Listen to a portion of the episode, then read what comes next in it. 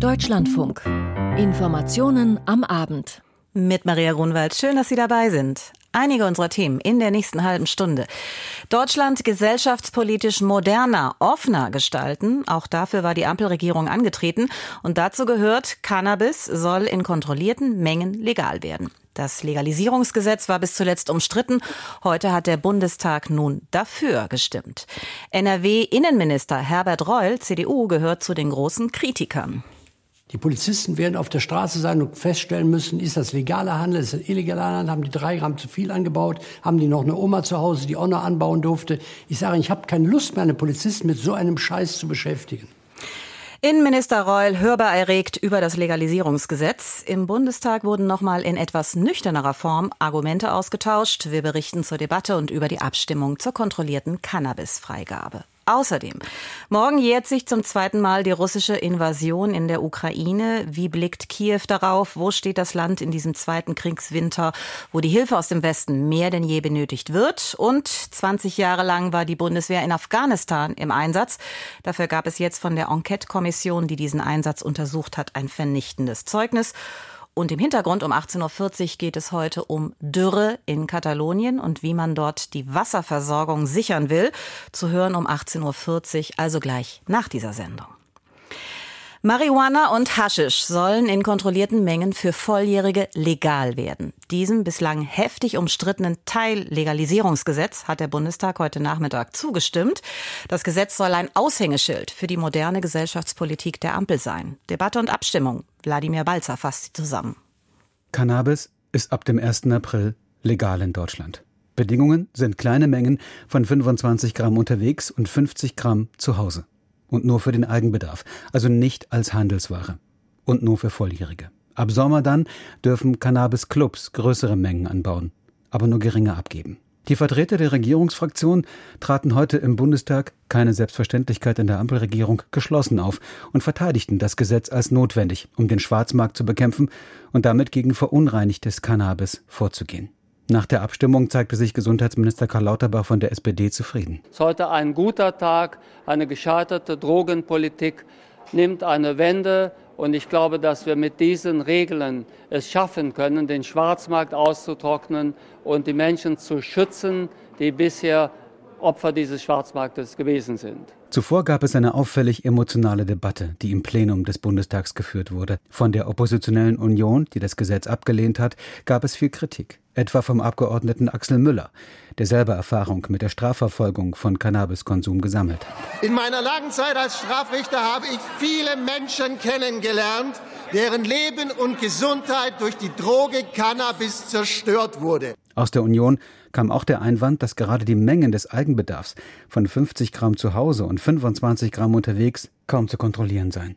Der CSU-Abgeordnete und Arzt Stefan Pilsinger, der in Bierzelten Wahlkampf gemacht hat, reagierte auf den Vorwurf aus der FDP-Fraktion, dass doch die Droge Alkohol ebenso legal sei. Mit dieser Bemerkung. Das Thema Alkohol und Zigaretten ist ein großes Problem für unsere Gesellschaft. Und es wird zu viel konsumiert. Aber das ist doch kein Argument zu sagen, wir haben da zwei gefährliche Drogen, gerade für Jugendliche und Kinder, und deswegen brauchen wir weitere gefährliche Drogen. Wir wollen eine Welt mit weniger statt mit mehr Drogen. Und Ihre Konsequenz ist doch, wenn Sie sagen, Alkohol und Zigaretten sind gefährlich, jetzt brauchen wir auch noch Cannabis, weil es ja nicht mehr gefährlich ist. Welche Droge wollen Sie eigentlich als nächstes äh, legalisieren? Kokain, LSD, was ist das nächste? Im Kern drehte sich die Debatte darum, welchen Einfluss ein Verbot oder eben Nichtverbot auf den Drogenkonsum haben. Während Union und AfD die Legalisierung von Cannabis mit Blick auf den Gesundheitsschutz ablehnten, merkte die grüne Abgeordnete Kirsten Kappert-Gonter an, dass Verbote die Gesundheit, gerade von Jugendlichen, nicht geschützt hätten. Und wer im Jahr 24 noch glaubt, die Prohibition hätte irgendwas mit Jugendschutz zu tun, hat wahrscheinlich schon lange keinen Fuß mehr in eine Schule gesetzt. Stolz ist man in der Ampelkoalition auch darauf, dass durch die Legalisierung gerade der Konsum bei jungen Erwachsenen ab 18 wo er besonders hoch ist, transparent kontrolliert und chemische Beimengungen vom Schwarzmarkt vermieden werden könnten. Das Cannabis, was zurzeit illegal gehandelt wird, gilt als unnatürlich und überwirksam. Die Ampelkoalition hat nun also weitestgehend ohne internen Streit und nur mit wenigen Abweichlern in den eigenen Reihen dieses Gesetz durchgebracht. Es beinhaltete auch, neben gesundheitlicher Aufklärung, eine jährliche Überprüfung. Das war auch der SPD-Abgeordneten Heike Behrens wichtig. Wir werden die Umsetzung sehr sorgfältig beobachten. Also die Augen und Ohren offen halten und dann gemeinsam diskutieren, wo gegebenenfalls nachgesteuert werden muss. Jetzt muss das Gesetz noch durch den Bundesrat, wo es aber nur verzögert, nicht aufgehalten werden kann. Der Bundestag hat das Cannabis-Gesetz beschlossen. Wladimir Balzer berichtete. Die Ukraine im zweiten Kriegswinter, ein festgefahrenes Kampfgeschehen, Munition, die ausgeht, ausgelaugte Soldaten und eine bröckelnde Unterstützung aus dem Westen. Und während die deutsche Politik immer noch darüber streitet, ob und wann Taurus Marschflugkörper geliefert werden, jährt sich morgen zum zweiten Mal der Einmarsch der russischen Truppen in der Ukraine. Unser Osteuropa-Experte Florian Kellermann ist zugeschaltet. Herr Kellermann, wie ist die Stimmung in der Ukraine vor diesem traurigen Jahrestag? Wie wird daran erinnert werden?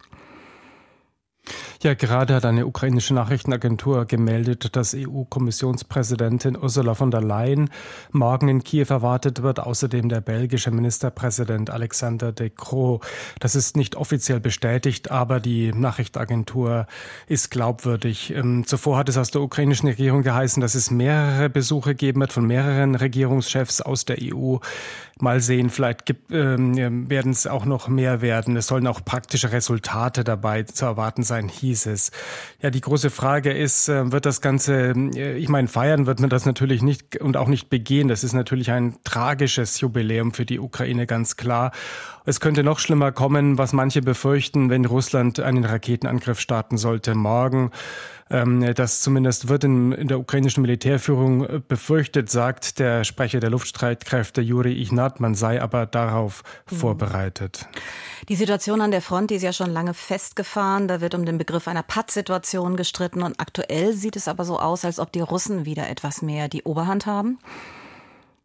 Ja, nach der Einnahme der Stadt Avdiivka im Donetsbecken hat Russland die Initiative praktisch an allen Abschnitten der Front im Osten der Ukraine versucht weiter vorzudringen. Das ergibt sich aus den Nachrichten, die heute kamen. Das sind keine bestätigten Nachrichten, aber es sind eben Nachrichten darüber, dass zum Beispiel Russland eine ukrainische Stellung bei Marinka im Süden von Donetsk mit Gleitbomben beschossen habe, dass sich einzelne russische Gruppen äh, westlich von Avdiivka versuchten äh, vorzudringen. Auch bei Robotine im Süden wird die Ukraine angegriffen, im Bezirk Saporizhia, ein Ort, den die Ukraine bei ihrer Sommeroffensive befreit hatte. Angriffe mit Kamikaze-Drohnen hat hat es gegeben, auch wieder zum Beispiel in der Nacht äh, auf heute in Dnipro. Die Zahl der Todesopfer ist auf zwei gestiegen. Also insgesamt versucht Russland weitere Erfolge zu erzielen nach der Einnahme von Avdiivka und die Ukraine ist aufs, hat sich aufs Verteidigen verlegen müssen.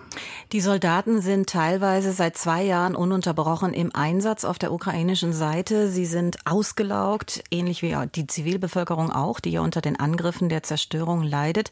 Wie kriegsmüde ist die Ukraine? Ja, die Ukrainer wollten natürlich diesen Krieg nie, das ist ganz klar. Ähm, und natürlich wird das immer schwieriger für sie, das auszuhalten. Trotzdem, es ist eine Umfrage veröffentlicht worden, dass immer noch 89 Prozent glauben, ähm, die an einen Sieg glauben. Natürlich nicht daran, dass man irgendwie äh, Russland äh, irgendwie angreifen kann, sondern eben, dass man äh, die Zerstörung der Ukraine als Staat verhindern kann. Dabei gehen allerdings schon mehr, immer mehr Menschen davon aus, 19 Prozent sind es inzwischen, dass die Ukraine Gebiete Gebiete verlieren wird in diesem Krieg. Es ist eben, äh, hängt vor allem äh, die Moral dann auch daran, wie die Partner die Ukraine unterstützen. Die Hilfe aus den USA, die im Moment nicht bestätigt ist für dieses Jahr, die ist praktisch nicht zu ersetzen, hat Präsident Volodymyr Zelensky gesagt. Mhm. Also die Stimmung ist ähm, eben weiterhin so, wir können nicht anders, als uns zu verteidigen, denn sonst sind wir verloren, sonst wird Russland unseren Staat und auch unsere Nation zerstören. Danke, Florian Kellermann, für diese Einschätzungen. Die deutsche Fregatte Hessen ist schon längst aufgebrochen mit Ziel Rotes Meer. Den dazugehörigen Marineeinsatz, den hat der Bundestag aber erst heute beschlossen. Die deutsche Fregatte Hessen soll im Rahmen einer EU-Mission dabei helfen, Handelsschiffe im Roten Meer vor dem Beschuss der Houthis aus dem Jemen zu schützen. Für Verteidigungsminister Boris Pistorius ist dieser Einsatz nicht weniger als der gefährlichste seit Jahrzehnten. Steffen Wurzel. Es gab 538 Ja-Stimmen bei 31 Nein-Stimmen und vier Enthaltungen. Nur Abgeordnete der Linken und des Bündnis Sarah Wagenknecht sprachen sich in der Debatte dagegen aus, dass sich Deutschland an der EU-Mission EUNAVFOR Aspides beteiligt. Damit wird das deutsche Kriegsschiff Hessen bei der EU-Marinemission zum Schutz von Frachtschiffen im Roten Meer mitmachen.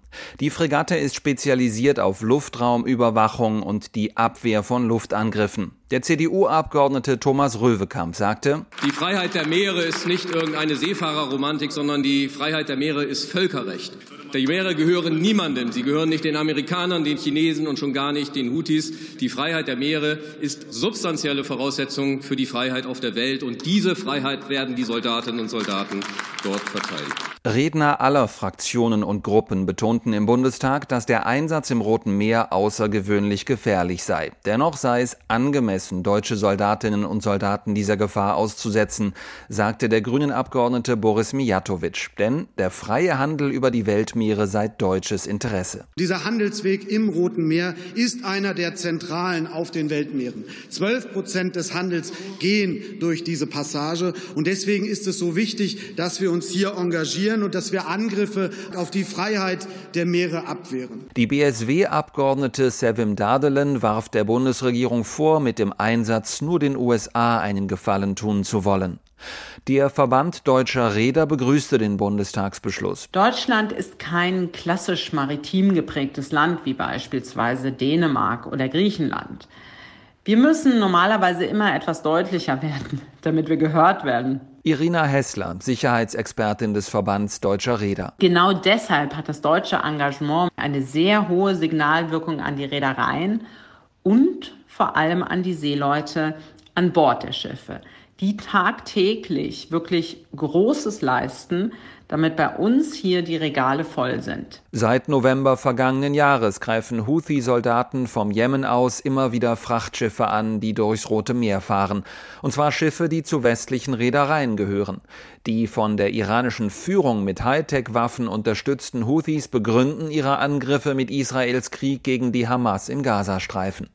Auch die Hamas wird von der Führung in Teheran unterstützt. Der CDU-Politiker Jürgen Hart forderte in der Bundestagsdebatte, diesen Aspekt des deutschen Bundeswehreinsatzes nicht zu vergessen. Der Iran ist einer der Sponsoren, einer der Treiber dieses Verhaltens der Houthis gegen die Schiffe. Und deswegen muss der Iran in den Fokus genommen werden. Schiffe aus Iran-freundlichen Staaten wie etwa aus China werden überwiegend verschont von den Houthis. Gestern betonte der Sprecher des Houthi-Regimes Yahya Sarey im Houthi-jemenitischen Fernsehen, dass seine Kämpfer auch künftig Schiffe angreifen würden. Steffen Wurzel berichtete. Und über einen vergangenen Einsatz der Bundeswehr, nämlich den in Afghanistan, geht es jetzt. 20 Jahre bis 2021 war die Bundeswehr in Afghanistan. Und da gab es hehre Ziele. Die Zivilbevölkerung schützen, Stabilität schaffen, Vertrauen aufbauen. Am Ende musste die Bundeswehr überhastet das Land verlassen und die Taliban haben wieder das Sagen. Das Zeugnis der Enquete-Kommission des Bundestags, die diesen Einsatz untersucht hat, es ist schlecht. Nun müsse aus den Fehlern gelernt werden. Und dazu debattierte heute der Bundestag. Der Beitrag von Frank Kapellan beginnt mit einem Rückblick auf die Mission in Afghanistan. Ihr Tod darf aber nicht vergebens sein. Wir werden weiter kämpfen. Und wir werden gewinnen. Ostersonntag 2010, Kundus. General Frank Leidenberger, damals Oberkommandierender der deutschen Truppen im Norden Afghanistans, spricht bei der Trauerfeier für drei Fallschirmjäger, die zwei Tage zuvor im Gefecht mit Taliban-Kämpfern gefallen sind. Letztendlich wollen wir mit unserer Arbeit und unserem Dienst hier verhindern, dass künftig solche feigen Angriffe geschehen können. Doch der Einsatz endet im Desaster. Überstürzt zieht sich die Truppe 2021 zurück, als die Taliban die Hauptstadt Kabul stürmen.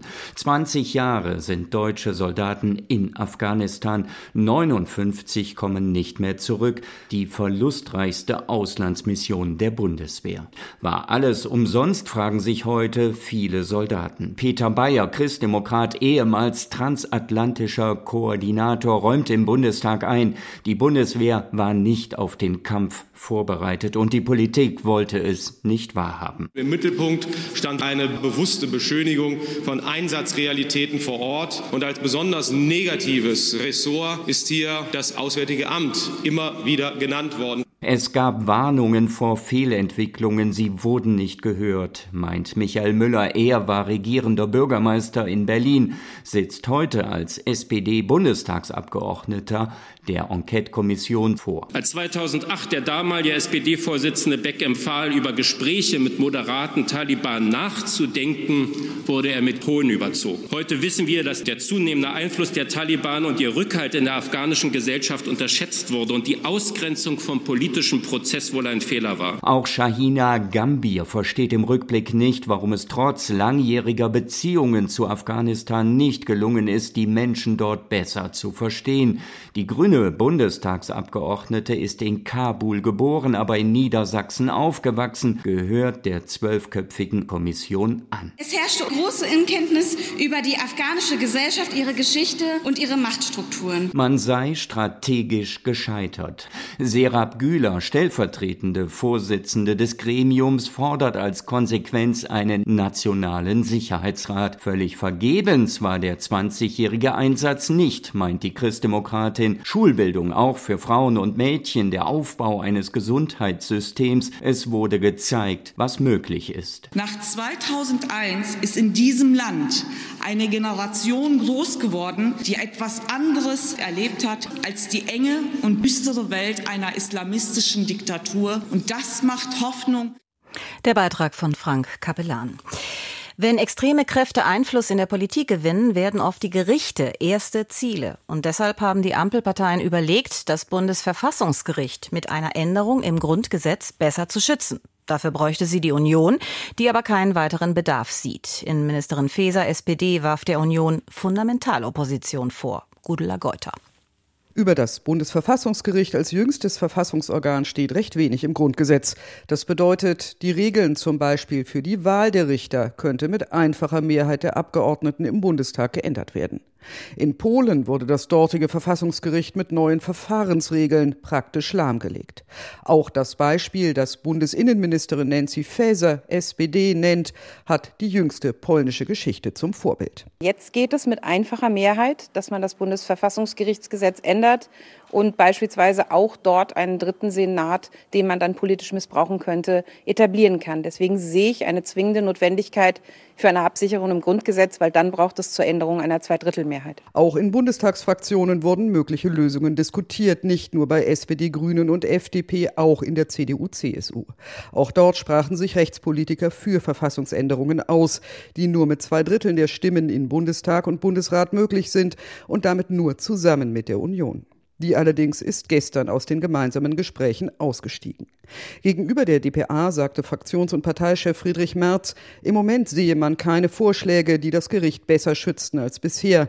Außerdem gebe es derzeit keine ernsthaften Angriffe auf das Verfassungsgericht, ungeachtet der, wie er formuliert, aufgewühlten politischen Landschaft. Sollte es Vorschläge geben, die das Gericht noch besser schützten, als man es ohnehin tue, sei man selbstverständlich für eine Diskussion offen.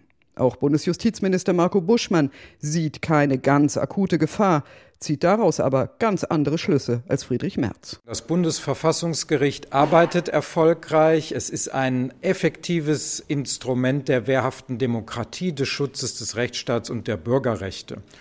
Trotzdem ist es ja klug, vielleicht in Zeiten, wo es gerade keine akute Gefahr gibt, sich Gedanken zu machen, ob unter bestimmten Bedingungen diese wichtige und zentrale Arbeit nicht auch obstruiert werden könnte. Und deshalb glaube ich, dass es nicht tagespolitisch dringend ist, aber dass es klug wäre, die jetzige Phase, wo es eine breite Mehrheit seriöser Demokraten gibt, zu nutzen, um diese Arbeitsgrundlagen abzusichern. Und der FDP-Politiker betont, meine Hand bleibt ausgestreckt. Deutlich schärfer formulierte Innenministerin Faeser, die Union tue nicht genug, um die Demokratie und den Rechtsstaat vor Sabotage zu schützen. Es geht um staatspolitische Verantwortung in diesem Bereich und nicht um Fundamentalopposition.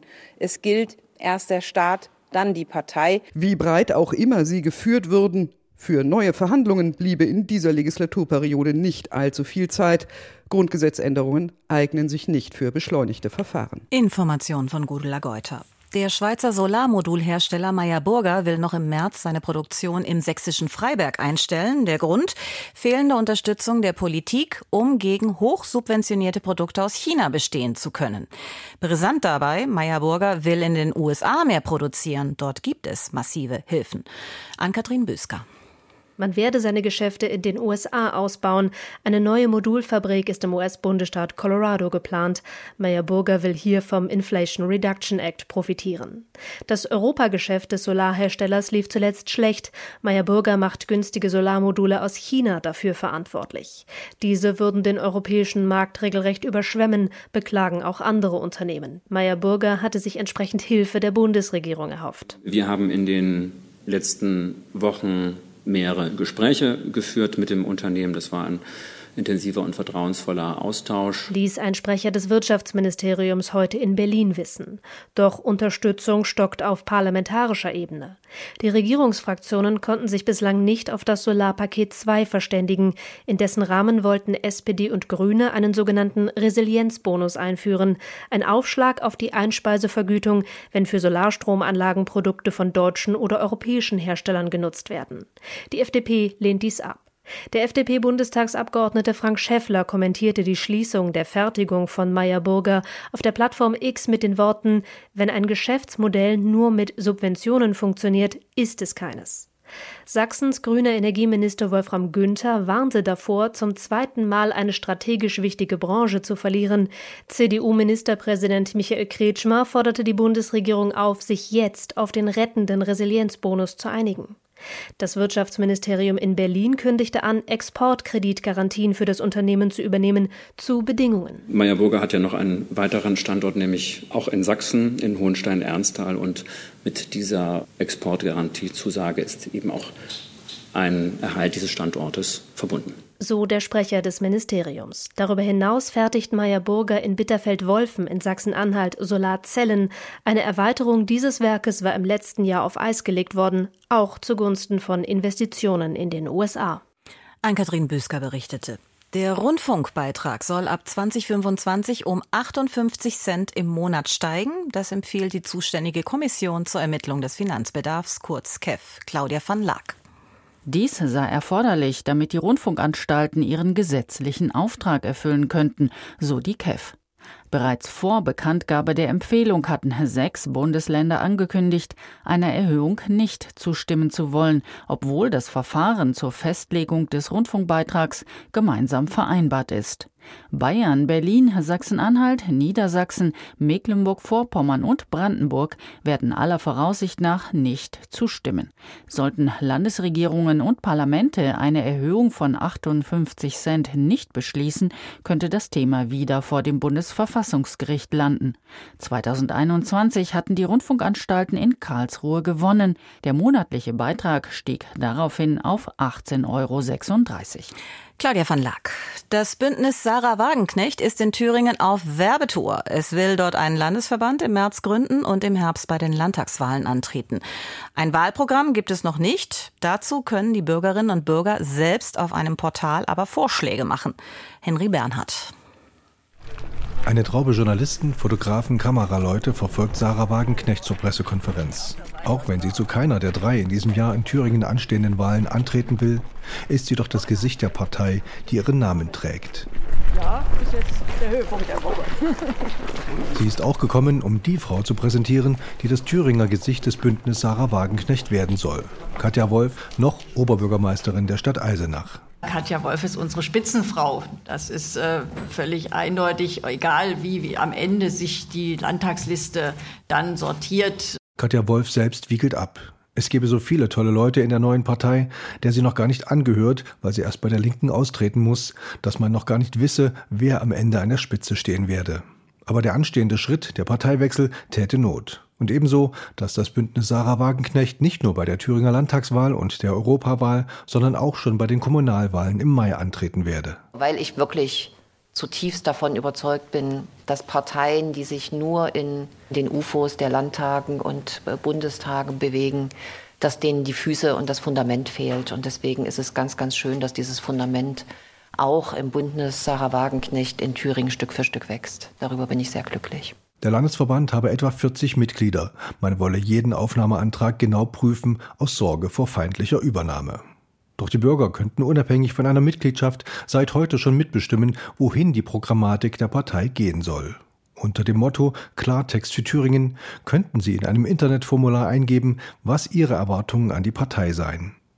Das erläuterte Steffen Schütz, Unternehmer und Mitglied im Aufbauteam des Thüringer Landesverbandes. Wir werden diese Themen in einem Fachbeirat auswerten. Wir stehen ja für Vernunft und wir werden diese Themen auch aktuell veröffentlichen beziehungsweise auch in unser Wahlprogramm mit aufnehmen. Wagenknecht hofft auf Wähler aus allen Richtungen und Schichten. Ihre Partei sei eine überzeugende Alternative zur AfD. Manche haben trotzdem damit geliebäugelt, sie zu wählen, weil sie sich gesagt haben, wenn sonst nichts da ist, sehen wir über Höcke hinweg. Ähm, jetzt ist eine ernsthafte, eine seriöse Alternative da. Nach der Landtagswahl im September würden Sie gern mitregieren in Thüringen. Mit wem blieb offen, aber nicht um jeden Preis. Also das BSW steht nicht als Mehrheitsbeschaffer für ein Weiter so zur Verfügung. Nein, nein, es muss sich etwas ändern. Unser Landeskorrespondent in Thüringen war das Henry Bernhard. Ja, wir hatten das Thema am Anfang der Sendung. Morgen jährt sich zum zweiten Mal die russische Invasion in der Ukraine. Und vor genau einem Jahr hat die Vollversammlung der Vereinten Nationen den Krieg verurteilt und Russland zum Rückzug aufgefordert. Jetzt kommt diese Vollversammlung wieder zusammen, ist zusammengekommen. Bundesaußenministerin Baerbock ist auch extra nach New York gereist und mit ihr ist auch Stefan Detjen gereist, der Leiter unseres Hauptstadtstudios. Er steht jetzt dort bei der Vollversammlung, bei der Generalversammlung in New York. Herr Detjen, es geht ja um die Ukraine. Da wurden auch schon Reden dazu gehalten. Was waren da die Kernaussagen? Ja, das waren jetzt die Reden hier in der Generalversammlung, die wir erlebt haben, die noch läuft, die noch mehrere Stunden weitergehen wird. Was wir am Anfang gesehen haben, ist nochmal eine Demonstration der Ukraine und ihrer Unterstützerstaaten, die hier Russland sozusagen nochmal auf die Anklagebank gesetzt haben. Die Redner bisher fast alles Unterstützer der Ukraine, die europäischen Staaten, über EU-Mitglieder, Luxemburg, äh, das Vereinigte Königreich, Großbritannien, Frankreich, Deutschland, alle auf Ministerebene vertreten, auch kleinere europäische Länder mit Ministern hier vertreten. Deshalb am Anfang dieser, äh, dieser Rednerliste ähm, letztlich noch einmal die Argumente, die wir kennen von den früheren äh, Sitzungen der Generalversammlung, die sich damit beschäftigt hat. Auch, das stand am Anfang, die Gegenrede des russischen Vertreters Nebenzia, der nochmal gesagt hat, es gibt so etwas wie besetzte Gebiete in der Ukraine, gar nicht. Die Krim ist sowieso russisches Territorium. Äh, die Region Donetsk hat sich in einer, so sagt er, freien Abstimmung dafür entschieden, für Russland zu gehören. Das sind die Argumente, die wir kennen und das spiegelt eigentlich das wider, was wir hier bei den Vereinten Nationen erleben wenig Bewegung, wenn es um mhm. die Ukraine geht. Das ist sozusagen, sind die festgefahrenen Fronten, die auch am Nachmittag, wenn dann der Weltsicherheitsrat nochmal tagen wird, äh, zugleich auch zeigen werden, dass die UN im Moment nicht das Forum ist, das hier wirklich zu einer Lösung dieses Konflikts beitragen kann. Wie wichtig ist es trotzdem, dass nochmal darüber gesprochen wird, gerade auch wenn sich jetzt der Tag der russischen Invasion jährt? Es ist nochmal, und das kam gerade in der Rede von Annalena Baerbock, der deutschen Außenministerin, zum, Ein, äh, zum Ausdruck, nochmal verstärkt das Werben um Verständnis und auch um die Sympathien des globalen Südens, den man hier seit dem Überfall auf die Ukraine intensiv umworben hat. Man hat sich das als immer wieder als Erfolg westlicher, auch deutscher Diplomatie auf die Fahnen geschrieben, dass es hier doch breite Mehrheiten zur Verurteilung der Ukraine gegeben hat. Und insofern war es ganz sprechend, mhm. wie Annalena Baerbock ihre Rede eingeleitet hat. Da ging es nämlich nicht um die Ukraine, sondern da ging es um den Krieg im Sudan. Und sie hat gesagt, wir vergessen auch diese Kriege, etwa in Afrika nicht. Jedes Menschenleben ist gleich viel wert. Und sie hat das dann auch ausdrücklich auf das Leiden der Menschen in Gaza bezogen und hat gesagt, dieses Leiden muss jetzt enden. Also das ein klares Signal an die Länder des globalen Südens. Und wenn wir jetzt nochmal auch auf den Konflikt in Gaza schauen, da lässt die UNO ja untersuchen, wie sehr das Palästinenserhilfswerk von der Hamas unterwandert ist. Und das ist ja das Thema hinter den Kulissen auch. Was hören Sie da? Ja, das ist in der Tat äh, interessant. Das wird hinter den Kulissen Thema sein. Jetzt gleich bei einem Gespräch Annalena Baerbocks mit UN-Generalsekretär Antonio Guterres und der Sonderbeauftragten zur Untersuchung der Terrorvorwürfe gegen einzelne Mitarbeiter des, des äh, Palästinenser Hilfswerks UNRWA Und ganz konkret steht die Frage im Raum, ob Deutschland die nächsten Tranchen zur Finanzierung von UNRWA zahlt. Die gleiche Frage auch in den USA. Und wir erleben gerade hier in den USA, dass das zunehmend auch ein Thema im angehenden Präsidentschaftswahlkampf sein wird. Also das auch nochmal ein Thema, das uns weiterhin beschäftigen wird. Danke Stefan Detjen für diese Eindrücke aus New York. Und damit enden bereits diese Information am Abend. Im Studio war Maria Grunwald. Ich sage danke, machen Sie es gut und tschüss.